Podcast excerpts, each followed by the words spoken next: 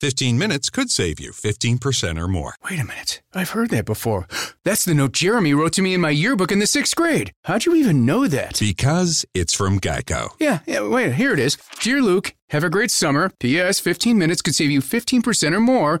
Love, Jeremy. Geico's had this tagline for years because we help save people money. So wait, you're saying Jeremy copied you? yeah, that actually does sound like something the J-Man would do. Geico. 15 minutes could save you 15% or more.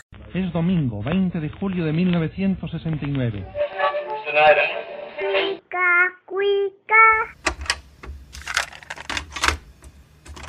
Tu amigo que con orgullo estrecha tu mano, Porfirio Díaz. Date un tiempo para Cinematempo. Cinematempo es tiempo de cine, industria, historia, streaming. Con Enrique Figueroa Anaya. Síguelo en arroba enriquefa86. Historia. Aquí arriba se ha de anotar el día de mi muerte, mes y año. Suplico, por amor de Dios y de su purísima Madre, a mis amadas hermanas las religiosas que son y en lo adelante fuesen, me encomienden a Dios, que he sido y soy la peor que ha habido. A todas pido perdón por amor de Dios y de su Madre. Yo, la peor del mundo, Juana Inés de la Cruz.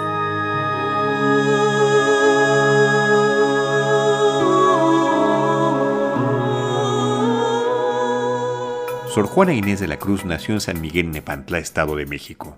Aprendió a leer a los tres años y con ocho escribió una loa en honor al Santísimo Sacramento.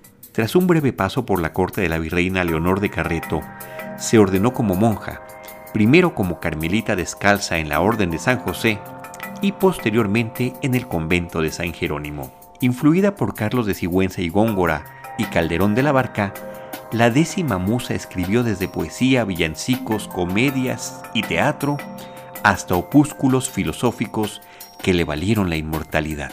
En el programa de hoy conversaremos con nuestro invitado Ricardo Espinosa sobre la película Yo, la peor de todas.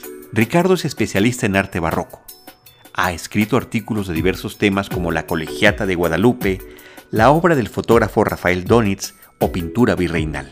Fue investigador y curador del Museo de la Basílica de Guadalupe. Se ha desempeñado como guía de turistas y actualmente colabora como asistente de direcciones en Tlatelolco.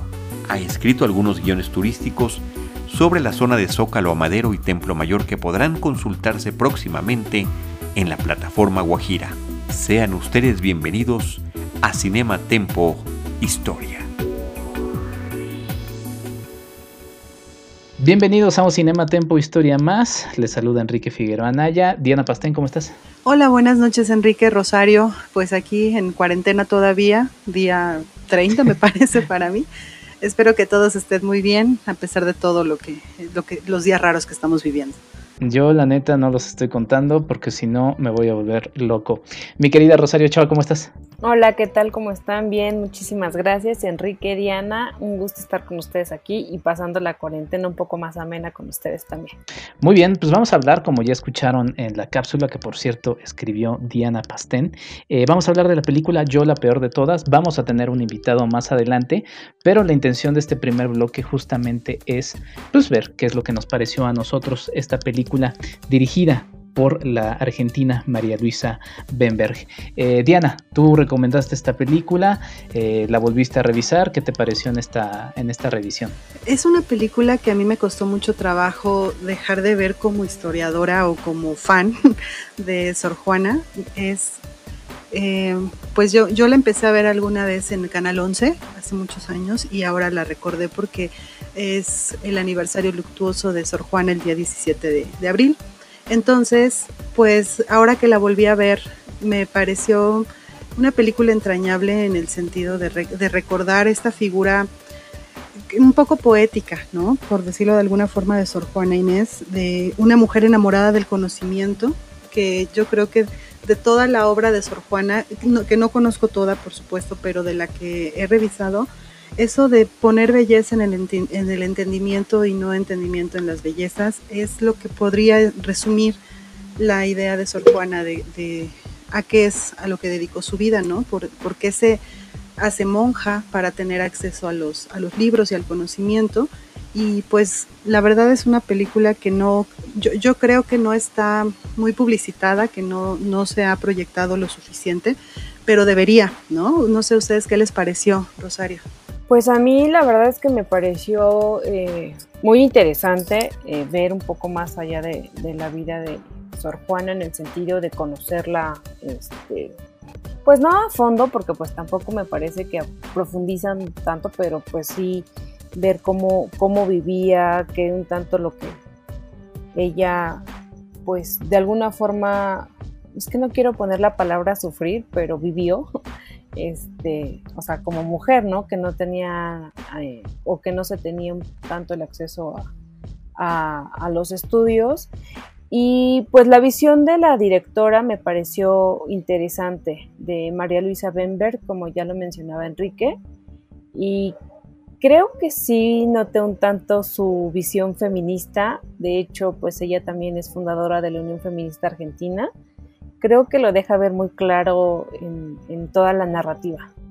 Sí, justamente eh, hacia ahí va también mi, comentario. Eh, obviamente cuando nos encontramos con una película eh, sobre algún tema histórico, pues sí, como historiadores estamos ahí viendo que, tiene relación con la historia, que eh, muchos de los detalles que se van mezclando en la película. Sin embargo, yo también hago una, lectura un poquito antes de eso, eh, y que, también lo vemos en la historia, eh, y es quién hizo la película, ¿no? O sea, quién hizo la película, por qué hizo la película, quién es esa persona. Y sí, María Luisa Benberg nace en Buenos Aires, Argentina, el 14 de abril de 1922, muere el 7 de mayo de 1995, y ella nace en una familia eh, pues, con dinero, eh, con muchas eh, ventajas económicas y fue instituida en el refinamiento, es decir, ella también era una mujer que, que, iba a estar destinada al hogar, que iba a estar destinada a tener un marido, que iba a estar destinada a tener hijos y de repente ella lo que va encontrando a lo largo del camino, sí se enamora, se casa con alguien, pero finalmente lo que va encontrando en el camino es que lo que a ella no le gusta es pues el machismo, ¿no? Y entonces tarda, es una directora que tarda en hacer su primera película, en escribir también porque también es guionista, a los 47 años hace su primer guion, a los 58 filma su primera eh, película y encontramos una autora, una autora que va encontrándose, como ya decía eh, Rosario, eh, estas temáticas feministas que le iban interesando, desde películas como Momentos, en donde una mujer pues, trata de disfrutar el amor de la forma más libre que pueda. En Señora de Nadie, por ejemplo, es una mujer que es engañada y, por su marido y, trata de, reinventarse a partir de eso. En Camila toma otro personaje histórico como Camila O'Gorman que se enamora del sacerdote Ladislao Gutiérrez, esto en la primera parte del siglo XIX. Y en Miss Mary que es quizás su película más eh, autobiográfica, donde hay un personaje de Carolina, que es una chica adolescente eh, encerrada en una mansión, que es eh, reprimida en su energía. Entonces, si vemos todo esto, lo vemos también plasmado en, en su película Yo, la peor de todas de 1990, y sí, vemos que ella toma un personaje, y lo, y lo va haciendo suyo. Eh, veremos que, muchos de los elementos eh, del escenario que se están observando en la, en la, en la película de, que se va desarrollando, ella los va, los va ajustando a qué es lo que nos quiere contar. Y lo que nos quiere contar, y desde el inicio de la película lo vemos, es Sor Juana está entre la pelea entre la Iglesia Católica y la corona española. Lo vemos en la primera escena. Está el arzobispo con sus manos llenas de, anillos, ¿no? Y está el, el, próximo virrey. Eh, un poco más sencillo, pero chocan. Ya en ese momento chocan, inclusive hay una frase que, me gusta mucho de la película porque nos va dando justamente ese tenor. Eh, dicen que tienen que salvar a la Nueva España y, el arzobispo dice, pues es la voluntad de Dios y el virrey le contesta y del César, ¿no? Entonces ahí chocan esos dos, dos elementos. Pues justamente retomando el nombre de la película, Yo, la peor de todas, em, pues el final de Sor Juana es un final muy trágico, ¿no? Justamente como, como en, los, en estos tiempos es un tema muy vigente, ella muere en medio de una peste. Y, pero yo creo que más que la peste la mató también el, el haberla alejado de todo lo que amaba, porque si ella estaba en reclusión, por eso me, hizo mucho clic esta película con los días que estamos viviendo todos, ¿no? Porque cómo sobrevivir una reclusión absoluta del mundo externo ¿no? Y más en esa época, pues eh, Sor Juana lo hacía con mucho gusto. Eh, de hecho, ella buscó ese recogimiento desde un principio por un llamado literario, como ella le, llamó, este, con sus libros, con los elementos que vamos viendo en la película que posee, como su astrolabio, ¿no? Este, su reloj de sol y con cosas que ella considera que son sus tesoros, que todo, todo lo que ella considera como tesoros son cosas que la llevan a un conocimiento, su, su telescopio, y todas estas cosas que hacen que ella tenga gusto por la vida desde la reclusión y que de hecho le sirva porque ella en algún momento dice, si yo hubiera sido madre, hubiera tenido niños colgados de mi falda eh, mientras trataría de escribir un verso, ¿no? Entonces, eh, al final, justamente cuando ya está desprestigiada de cierta forma y acaba diciendo, soy la peor de todas, ¿no? en, un momento de depresión y vamos, e, esa parte me pareció muy conmovedora y, creo que es de lo que más rescato de, la película justamente en estos tiempos que estamos viviendo. Pues en mi caso, yo lo que podría rescatar bastante de la película y que, y que sí, bueno, y que fue histórico también, fue el hecho de que ella fue una poeta muy reconocida en su tiempo y que historias van, historias vienen de, gente este, poco valorada en su momento y sobre todo también de, pues, en su zona ¿no? geográfica. Y aquí, bueno, ella era reconocidísima dentro y fuera de Nueva España. Y también lo que me llamó muchísimo la atención es la parte en la que pues sí maneja eh, la autora, un, bueno, la directora en este caso, a un personaje pues intelectual y que se defendía y que defendía sus posturas y que cuestionaba y cuestionaba, ya lo mencionaban desde los dos, este, Enrique Diana, que pues que cuestionaban más que la iglesia, pues también como el, pensamiento de la época y claro que era manejado también por la iglesia. Y lo que también creo que retrata un poco la película es la parte de la ciudad, pues las inundaciones que se veían, que se vivían también, perdón, y este, pues también la relación, justo lo que decía Enrique, de la virreina, perdón, de los virreyes, este, de la iglesia y del Estado un tanto, ¿no?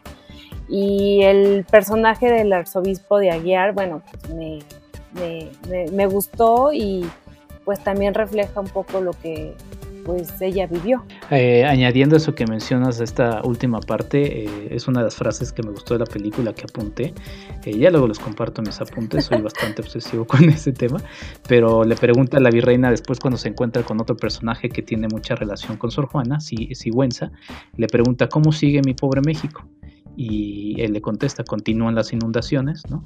Hay hambre y miseria, el pueblo sigue lleno de rencor, eh, no, ha podido olvidar eh, la forma en la que se, se, sofocó el motín y ella eh, continúa, ni la muerte de los pobres indios.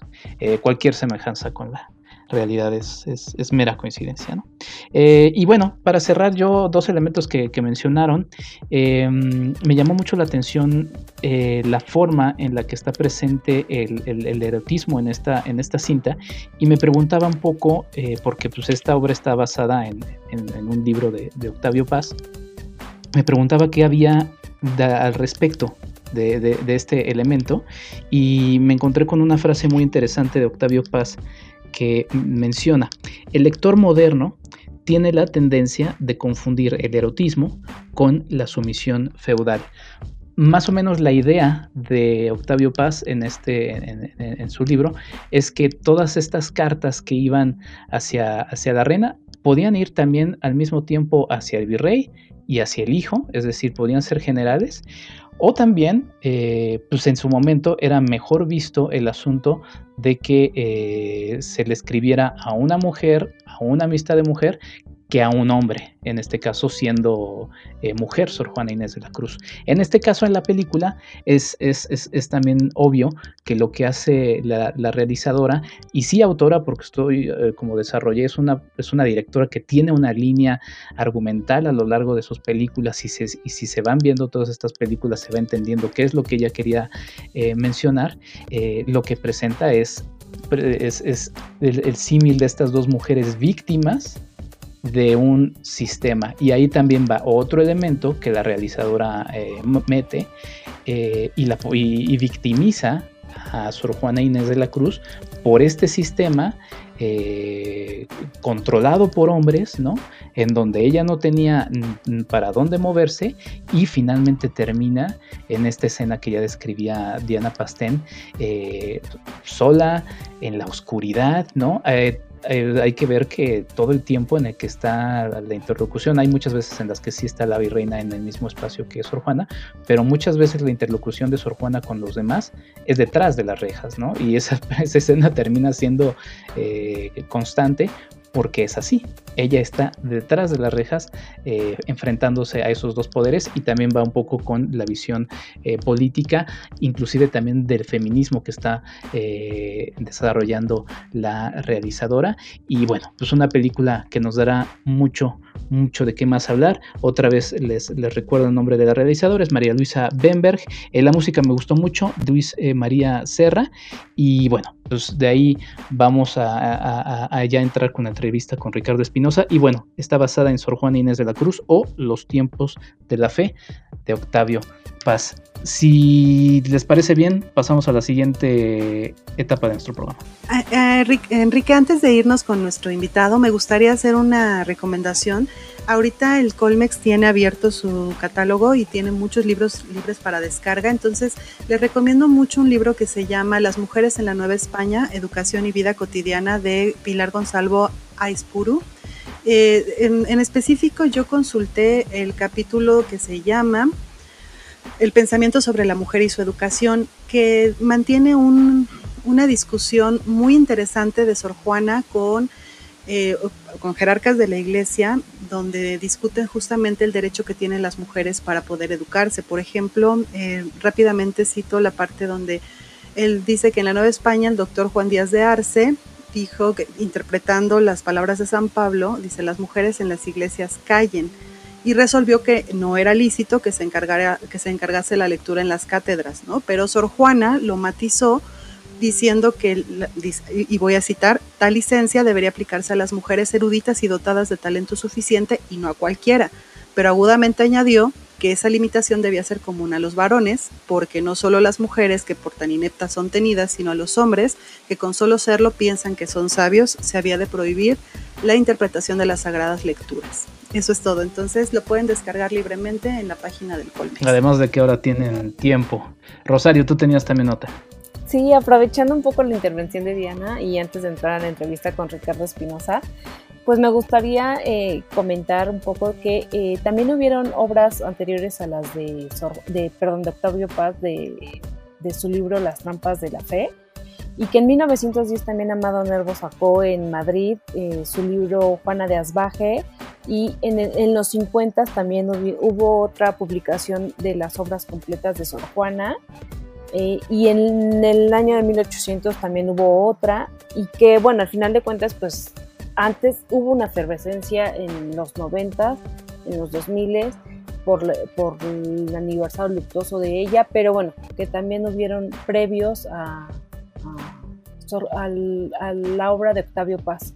O sea que sí nos ha interesado en general, pero creo que sí había, había ahí un huequito de la mirada femenina. Pero bueno, eso ya lo comentamos. Y nada más para que no digan que no les voy a recomendar nada, eh, me pasó el tip, mi querida Rosario Ochoa, que las películas de María Luisa Benberg están justamente en su página de internet, es marialuisabenberg.com y ahí pueden, eh, pues no solamente entrar a, ver sus películas, sino que pueden pues, revisar todo lo que ha hecho su vida y demás, ¿no?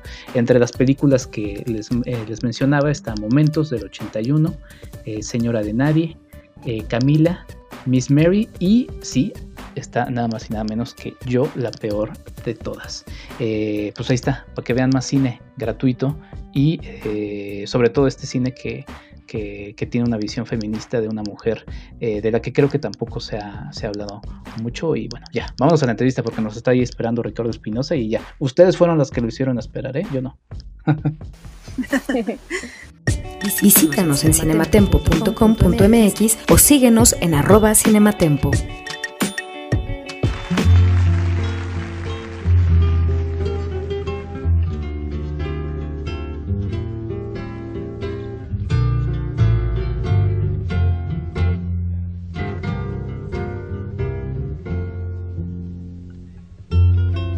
Hay un poema que cuelga en el viento.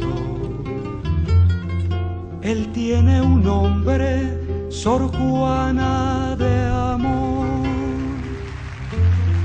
Hay un soneto con alma de niña. Su nombre reza Sor Juana de Dios. Con la terneza vestiste tu pluma, templo de versos, Sor Juana de amor.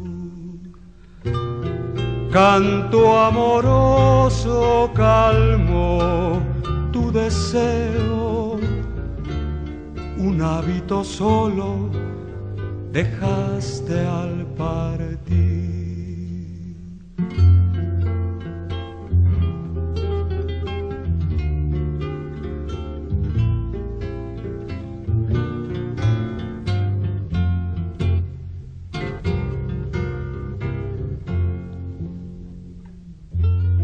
Hay un romance que tiembla en tus dedos. Él tiene un nombre, Sor Juana de amor. Un villancico, arrullo de niño. Criolla naciste de un canto de rosa encarnada, pintaste tu glosa, naciste hermosa, Sor Juana de amor.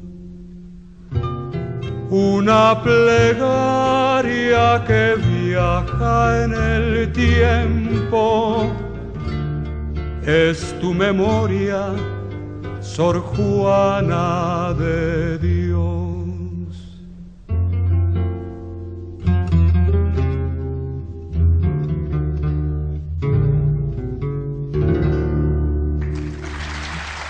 Y esto que acabamos de escuchar fue Romance a Sor Juana, un tema de Guadalupe Trigo.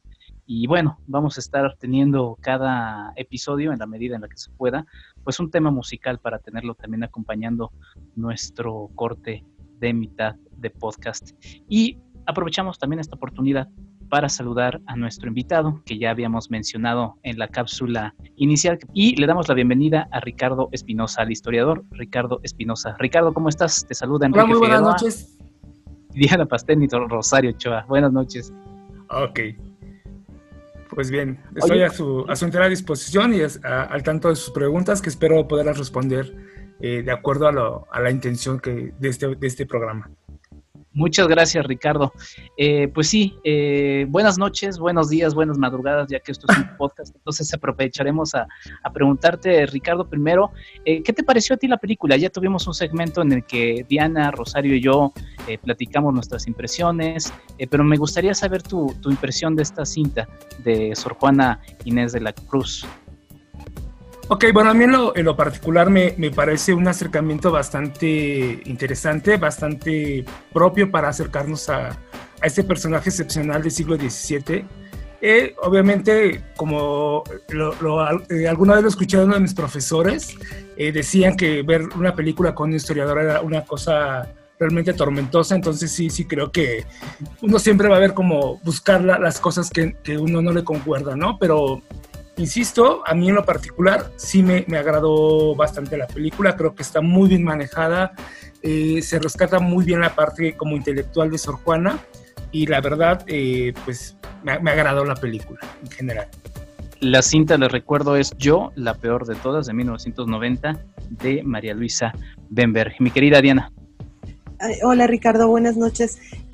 yo te quería preguntar, ya que viste la película y eh, eres especialista en arte barroco, ¿qué elementos del barroco encontraste reflejados en la película? Ok, bueno, a mí la, película de pronto, eh, la ambientación sí me, me, queda un poco a deber, o bueno, no, sino que me queda a ver a mí, pero yo hubiera esperado más eh, eh, justamente ver la exuberancia del barroco del 17, el barroco mexicano. Entiendo que por ser una cinta este, en Argentina, pues los escenarios no, quizá no, no eran los, los más propios, pero los elementos barrocos que me gustó mucho fue justamente este manejo como de la luz, que hace supongo que lo hace con toda la intención porque es como muy brumoso, estos, estos claroscuros que permiten eh, imaginarnos justamente o remitirnos a esta técnica también que se daba en la pintura, ¿no? De los contrastes y justamente el barroco es una, una época teatral, una época eh, jerarquizada y una época que está, pues creo que bien, bien lograda en ese sentido eh, en la película, de, hacernos ver como un, escenario de algo no muy claro, de algo teatral, estos claroscuros. Creo que es la, parte barroca que le encuentro a la, película. Oye Ricardo, y quisiera yo preguntarte que, bueno, en la película nos deja ver quiénes eran los protectores y hasta cierto punto los amigos de Sor Juana, y entre ellos la virreina. Eh, bueno, y se muestra un tanto también el, amor lésbico ahí en la película, es la interpretación de la, de la directora. ¿Tú qué nos puedes comentar al respecto? Bien, a mí lo, en lo personal, bueno, este tema eh, obviamente pues está a discusión, es algo que los orjuanistas pues ya, ya se han tomado a su tiempo, han debatido bastante, no hay nada contundente, no hay una conclusión certera o determinante al respecto, pero a mí me gustó la forma en que manejan en la, en la película esta, pues este, este, esta comunión que existe entre, entre la virreina y Sor Juana, ¿no? Insisto, yo en lo particular, si me preguntan a mí, yo no creo que se haya dado esta, pues sí, que no haya existido este, este romance lésbico eh, en, en, en la realidad dado que yo, yo, lo, yo lo considero o lo creo, eh, que más bien fue como esta capacidad de dos interlocutoras que tenían, hablaban un mismo lenguaje, ¿no? que se podían comunicar eh, de los mismos temas, los mismos intereses, y que justamente eh, en una de las frases de la película que dice que, o uno de los poemas más bien de, Sor Juana, pues habla de que las almas no tienen sexo. Entonces yo de pronto sí creo que fue un amor más idílico, un amor como de amigos, no, no sé, digo, si quizá en la experiencia de cada uno hemos tenido estas amistades en las que nos podemos entender muy bien, nos podemos querer muchísimo, pero es solamente eso, ¿no? Una amistad que no va a traspasar esa parte, no va a haber como una parte de romántica, pues, ¿no? Es mi, mi, opinión. Eh, Ricardo, es un tema que, que, estaremos platicando no solamente en este programa, seguramente también dedicaremos uno al tema y seguramente estará saliendo en otros aspectos, pero es esta relación entre el cine y la historia. Eh, sí, es una película, como yo ya también platicaba en el primer segmento de este programa, que tiene otras intenciones. Su, intención no es, no es ser una, presentación fidedigna a la historia o lo más cercana a, la historia eh, que se ha investigado sobre la vida de Sor Juana, pero sin embargo, al ser el cine una herramienta tan poderosa, al presentarnos, presentarnos imágenes también que quedan en el imaginario eh, cultural de muchísima gente, eh, pues terminan influyendo un poco en cómo percibimos esos personajes. Tú lo decías, quizá esta relación entre la virreina y Sor Juana pues no, no fue así, ¿no? Eh, y que inclusive yo también lo decía en el texto de, en el que se basa la película, Octavio Paz más bien dice que quizá es otra, otra, otra intención la que tenían esas cartas y demás, pero eh, ¿cuál es tu, tu, tu sentir, tu reflexión sobre esta relación entre el cine y la historia y cómo estas imágenes pues terminan a veces quizá ganando en el imaginario cultural a lo que son luego las investigaciones eh, pues, serias y más formales sobre una vida como la de esta eh, escritora monja del siglo XVII. Ok, bueno, volviendo a, repetir lo que decía en un principio, bueno, creo que es un acercamiento justamente a, un personaje de, de, este alcance como es Sor Juana, de este interés que, incluso pues hay especialistas que se hacen llamar, o que bueno, tienen, reciben la denominación de sorjuanistas porque pues justamente da para mucho el, el estudio de, de, esta monja del siglo XVII. Eh, que creo que pues de pronto sí, evidentemente el propósito de la, de la, cinta pues no es ser un documental, no es ser historiadora, no es este, una conferencia. Creo que sí logra eh, el objetivo de de llevarnos a, una, a un contexto, a una, a una época, a un, que justamente me, gusta mucho o me viene mucho a la mente cómo inicia justo la película, ¿no? Entre esta confrontación entre el poder real y el poder este, eclesiástico, que de pronto sí se va a dar durante los tres siglos de, del virreinato. Y me gusta mucho que sí, sí, sí, por lo menos intentan contextualizar, aunque evidentemente yo creo que es un primer acercamiento para quien se interese más para conocer a Sor Juana. Pero en, lo particular, eh, creo que si es nada más el, único acercamiento que hay, creo que queda bastante bien lograda. Muy bien, yo retomando un poco la pregunta de Rosario sobre el lesbianismo sugerido por la directora, a mí me parecería que también, bueno, más bien se muestra una forma de fascinación de la una por la otra en un nivel intelectual que podría confundirse también con amor erótico. Entonces, em, esta, esta virreina siempre le está eh, reafirmando que admira su inteligencia, que incluso le dice, eres más monja que mujer, más poeta que monja, etcétera y eh, mi pregunta acá sería sobre la mm, educación de las niñas a, las que, a la que tenían acceso. ¿no? Este, Sor Juana tenía un nivel de conocimiento mucho más allá de solamente, por ejemplo, la, poesía o la filosofía, tenía conocimientos de botánica, eh, de mm, astronomía. Eh, pues vamos, se muestra en la escena donde le están entrevistando entre varios, entre bueno, personajes colegiados entonces yo te quería preguntar cómo es que una persona como San Juana, que tiene un origen bastante humilde, tuvo acceso a tal conocimiento. Ok, bueno, aquí sí hay que eh, puntualizar un poco justamente la, historia de Sor Juana, que sí, si bien es cierto, nace este, en, en, eh, en Nepantla, bueno, es un, está apartado de la ciudad, pero es justamente es un personaje excepcional, es un personaje que va a tener una curiosidad impresionante, que le va a permitir acercarse. Y bueno, y aquí, eh, como en elementos biográficos, pues hay que recordar que ella tiene eh, eh, su abuelo es quien le acerca los libros, ¿no? Su abuelo posee una biblioteca, con él pasa mucho tiempo, con él aprende bueno, además de que su hermana le enseña a, leer a muy temprana edad, o bueno, prácticamente aprende ya sola a los tres años, eh, tiene esta influencia muy importante que, que, va a ser su abuelo, el que, que, tiene una biblioteca que le va a permitir a, accesar a, la educación. Bueno, pensando que las mujeres pues sí, sí recibían educación, eh, no todas, pero la gran mayoría a la que en el, en el ambiente en el que se va a desenvolver Sor Juana, pues sí tienen eh, acceso a la educación, al menos a primeras letras, ¿no? leer, escribir, gramática, latín, eh, eh, algunas este, operaciones matemáticas, las básicas. Y bueno, está, está la infancia de, de, Sor Juana pues transcurre después con sus tíos que son, ya viven en Ciudad de México, que son más acomodados y que justamente le van a permitir eh, tener una biblioteca, ¿no? Que va a ser donde ella va a, por, por cuenta propia, va a este, adquirir todo este conocimiento.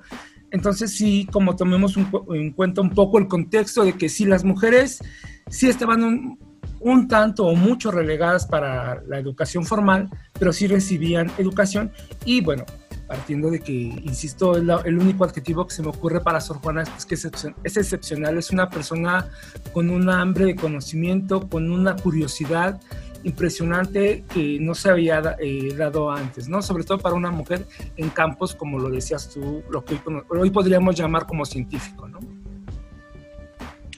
Oye, Ricardo, y bueno, eh, lo que yo percibí, me pareció que en la película de Yo la peor de todas, la mirada de la directora María Luisa Benberg es muy feminista Y ahí nos muestra un personaje, digo, un tanto villanesco, por decirlo de alguna manera, este, el arzobispo Aguiar.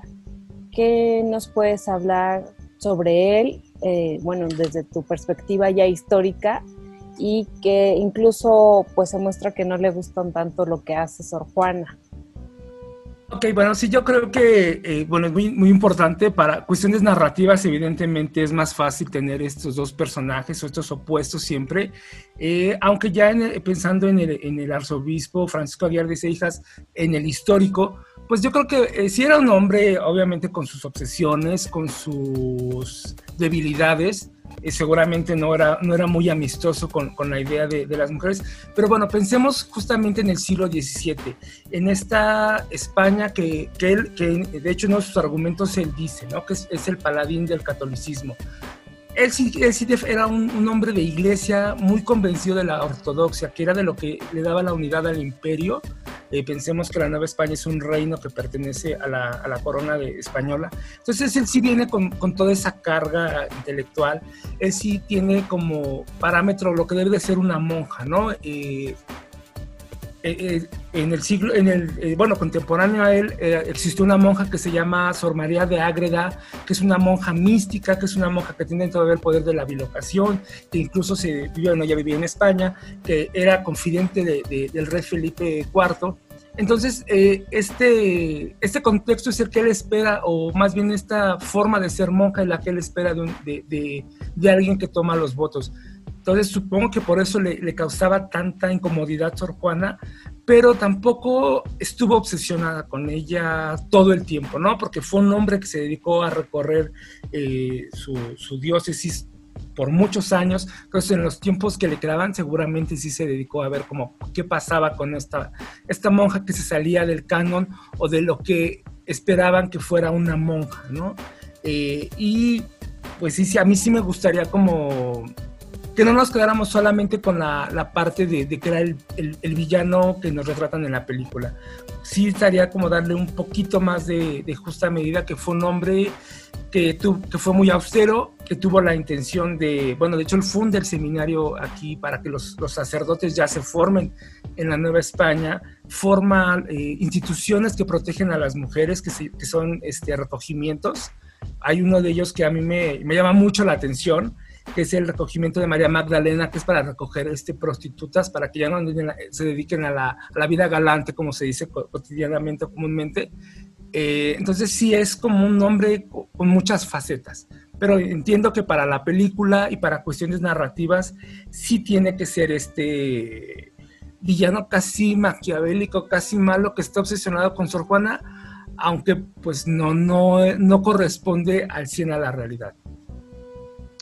Ricardo, hay una escena que, bueno, hay muchas escenas, la verdad, que me gustan en la película, pero una de las principales de la, de la cinta o, de las iniciales es la presentación justamente del convento y la vida de las monjas, eh, y después, eh, porque se, se, muestra que ellas están jugando, están cantando, están, eh, es, un, es un ambiente feliz, y después de eso se va a la cámara y nos va mostrando a Sor Juana Inés de la Cruz en su biblioteca leyendo. Eh, sin embargo, yo creo que esta escena lo que nos dice mucho, eh, o, por lo menos la intención de María, Luisa Bemberg, era decirnos, era un espacio feliz, un espacio alegre, un espacio óptimo para que Sor Juana Inés de la Cruz pudiera desarrollarse como lo que quería. Y también la otra parte que, Sor Juana siempre dice es que era, era o casarme o era el convento. Entonces me quedé pensando mucho en el tipo de mujeres que entraban a estos conventos, qué tipo de conventos también había en esa época, eh, que nos pudieras platicar un poco de ello. Ok, bueno, aquí sí es muy interesante justo eh, el, el, tema de la vida conventual, el tema este, monástico. Bueno, aquí hay que partir de, de, de, dos hechos, de un hecho en concreto, ¿no? Que la, las los conventos que existieron en la Nueva España, bueno, en el, mundo este, ibérico, eh, existían dos tipos de monjas, ¿no? Las monjas calzadas y las monjas descalzas. Es decir, las monjas descalzas eran muy austeras, eran gente que vivía muy, este, eran, bueno, ambas eran monjas contemplativas, es decir, entraban con cuatro votos que era eh, pobreza, obediencia, castidad, y clausura, ¿no? No iban a, entraban para nunca más volver a salir de, de, del convento y justamente monjas calzadas a las que a la que pertenecía Sor Juana, que en este caso la Orden de San Jerónimo, que, es un convento justamente donde entran solamente mujeres eh, criollas españolas, porque tienen la, posibilidad económica, ¿no? A Sor Juana sabemos que le patrocinan el, dote, que es de 3 mil pesos, para poder entrar al convento.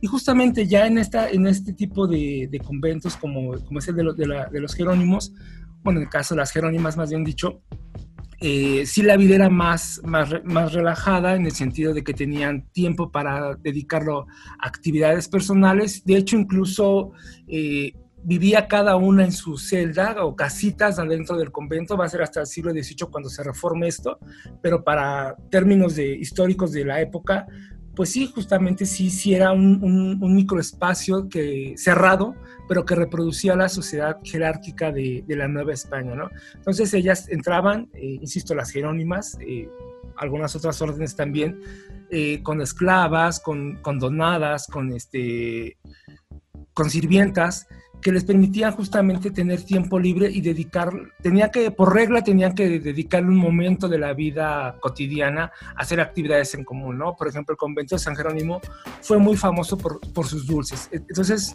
lo que hacían en común eran este momento en la cocina haciendo dulces, ¿no? Incluso una de las escenas cuando vemos que empieza la película, ellas están llevando las cuentas, ¿no? Porque sabemos que los conventos también fungieron como eso, ¿no? Como instituciones crediticias, lo que hoy podríamos llamar como bancos.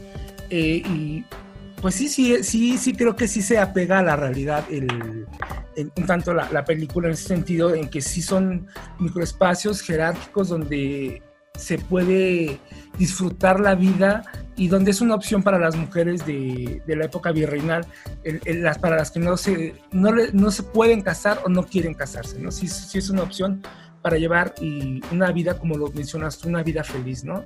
Y justamente eso le permitió a Sor Juana tener mucho tiempo para dedicarle el espacio a escribir, a hacer sus villancicos, sus villancicos, perdón, a hacer sus poemas. Y sí, sí, en ese sentido sí, este, sí es fiel la película a, este universo femenino. Ricardo, justamente pensando en estos personajes maniqueos donde está el, el arzobispo que es muy, muy malo, la abadesa que está también ahí por ahí coludida para frenar las intenciones de, Sor Juana, me, me, quedo reflexionando un poco sobre el, papel de los virreyes como mecenas de, Sor Juana y que en esta escena, casi al final, donde ellos ganan desgracia del rey y los van a retirar, ellos antes de irse van a recoger parte de la obra de Sor Juana. Entonces, eh, se ve claramente como cuando están guardando los manuscritos, este, hasta arriba queda el primero sueño, que es un manuscrito sumamente importante, sumamente bello además y complejo para, para la lectura.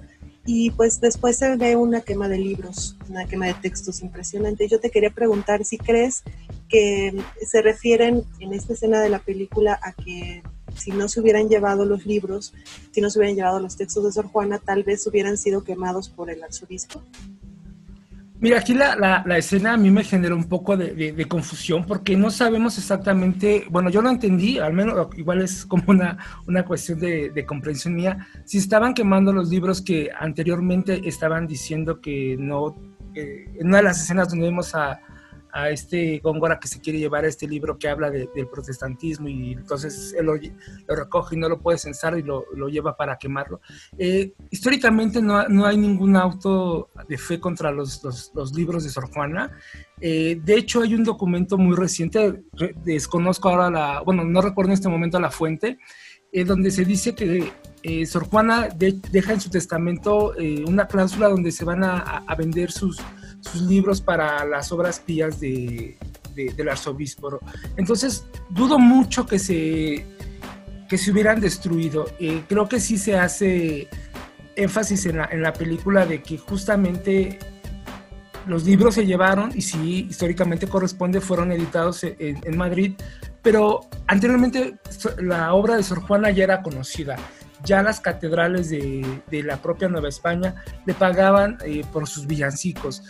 Obviamente sabemos que son las obras menores, pero sus, poesías, está la, muy importante que viene ahí de Primero Sueño, o que vemos en la, en la, en la escena a la que te refieres, sí, sí, no creo que se hubiera destruido porque evidentemente ya, ya poseía una fama Sor Juana y se hubiera conservado, ¿no? Ahora la, me viene a la mente, por ejemplo, pensando en este mundo eh, imperial, la, obra de, Sor María de Agreda, ¿no? que les comentaba, que era como una de estas últimas monjas místicas.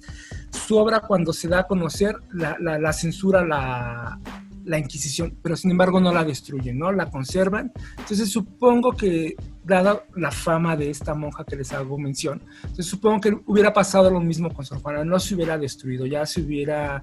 Hay obras perdidas, pero no se hubiera destruido deliberadamente porque ya Sor Juana gozó de fama intelectual durante su vida. Oye Ricardo, y hablabas un poco ahorita de las esclavas y asistentes, diríamos, de una forma políticamente correcta ahora.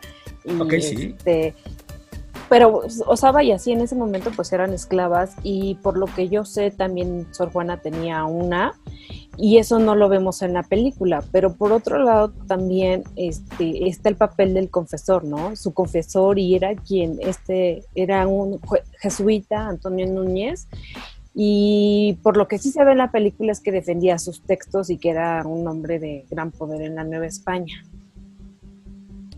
Sí, bueno, aquí, eh, si no me equivoco, eh, creo yo que sí se, se, nota la, bueno, vemos la escena de, de la esclava que le, que le, pide cuando está muriendo la mamá de, de Sor Juana, que le dan permiso, porque obviamente las monjas no se podían desplazar porque tenían clausura, pero tratándose de Sor Juana, pues le daban muchos permisos.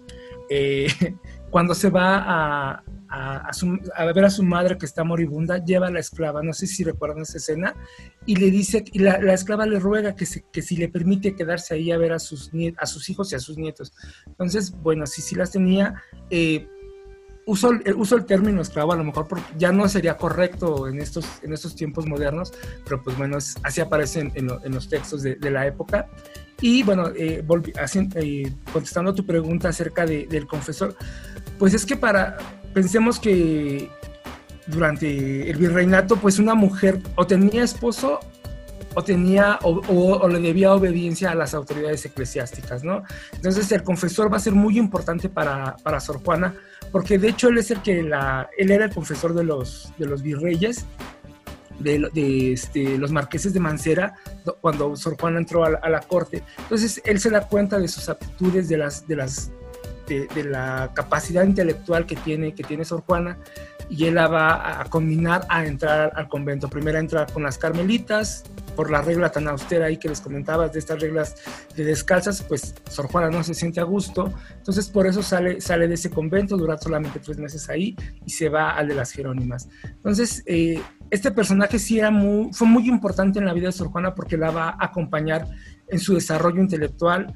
más que espiritual, porque como lo vemos en la, en la película, creo que sí es muy acertado, pues no fueron las aspiraciones propias de Sor Juana entrar en cuestiones eh, espirituales, ¿no? O teológicas, sí eran como intelectual, su, su, su, su interés todo el tiempo fue intelectual, y fue un hombre muy importante que, si bien tenía como estos de, ires y venires con ella porque esperaba que fuera una monja ejemplar, pero sí sabía que sí tenía conciencia, creo yo, de, quién era Sor Juana y de que a su vez a él le representaba pues como una carta credencial muy importante, ¿no? Decir, yo soy confesor de, del Fénix de América, como, como se, le, se le, uno de los nombres que se le da recientemente, y para él sí era, sí era importante porque era como reconocer su capacidad de, de visión, de sacar a esta jovencita para guiarla espiritual e intelectualmente.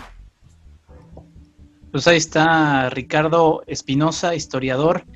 La verdad es que podríamos hacer toda una serie de programas contigo sobre el tema de Sor Juana Inés de la Cruz. Y eh, le quiero decir a nuestros escuchas que ustedes no lo saben y yo tampoco se los iba a revelar, pero este es el segundo round que tenemos con Ricardo Espinosa porque tuvimos un problema técnico eh, y bueno, lo resolvimos con una segunda oportunidad para platicar con él. Ricardo, te prometemos que cuando este, pues sí, planeta regrese a la normalidad, eh, te invitemos de manera física, te invitamos un café y vemos de qué otra manera también hablar del barroco con alguna otra película, ¿te parece? Pues yo encantado, la verdad estoy muy, este, muy contento de poder este, dar divulgación, porque pues bueno, dejemos la, la, este, para los investigadores serios la, la, este, la, difusión, pero pues bueno, yo como divulgador de la, de ciencia, pues digo, perdón, de la historia, me, me gusta mucho, entonces yo encantado de, volver a participar con ustedes. Y bueno, creo que el segundo round me permitió este, más las respuestas que, que les estoy dando esta noche. Pues encantado. Las segundas partes sí fueron buenas también a veces. Muchas gracias, Ricardo. Eh, Diana, Rosario. Eh, bueno, eh, Ricardo, antes que nada, ¿dónde te pueden seguir en redes? Ok, bueno, yo estoy en Facebook, que es prácticamente la única red social que, utilizo, es este Ricardo Barroco, donde me pueden seguir. Y pues bueno, ya en el futuro podríamos hacer una ruta de los lugares que visitó Sor Juana, si están ustedes de acuerdo, y hacer un programa al respecto. Ah, me encanta, me encanta la idea. Lo estamos, Sí, lo estamos dejando aquí grabado como testigo, así que no nos vas a poder desmentir que nos propusiste. bueno, claro que sí. Pues gracias, Diana, Rosario. Muchas gracias, Enrique. Buenas noches. A mí me pueden encontrar en Twitter. Me pueden encontrar en Twitter como arroba árbol de lunas, en Instagram también y en Facebook como Diana Pastel. Muchas gracias, Ricardo, Enrique, Diana. Un placer estar compartiendo con ustedes también la cuarentena. Y eh, a mí me encuentran en Twitter como arroba ro-choas, que es mi apellido, y en Facebook como Rosario Choa. Muy bien, yo soy Enrique Figueroa Naya. Nos escuchamos en una próxima edición de Cinema Tempo. Cuídense, cuídense mucho y si pueden, no salgan, por favor. Hasta la próxima. Date un tiempo para Cinematempo. Cinematempo es tiempo de cine industria, historia, streaming. Esto fue Cinematempo con Enrique Figueroa Anaya. Síguelo en arroba enriquefa86. Historia. Visítanos en cinematempo.com.mx o síguenos en arroba cinematempo. To show you how easy it is to file a claim with Geico, we hired a nature show host. In the native habitat of a suburban driveway, the poor victim of a broken windshield is left assessing his vehicle, utterly helpless. Well, not true. If he's got Geico, he can file a claim online, over the phone, or with his handy mobile app. But like a lone gazelle, he'll suddenly be left to fend for himself, awaiting his terrible fate. Nope. Geico will assign him a designated claims team to help him out too. So the gazelle gets his car fixed and everything. Wow, nature is so cool.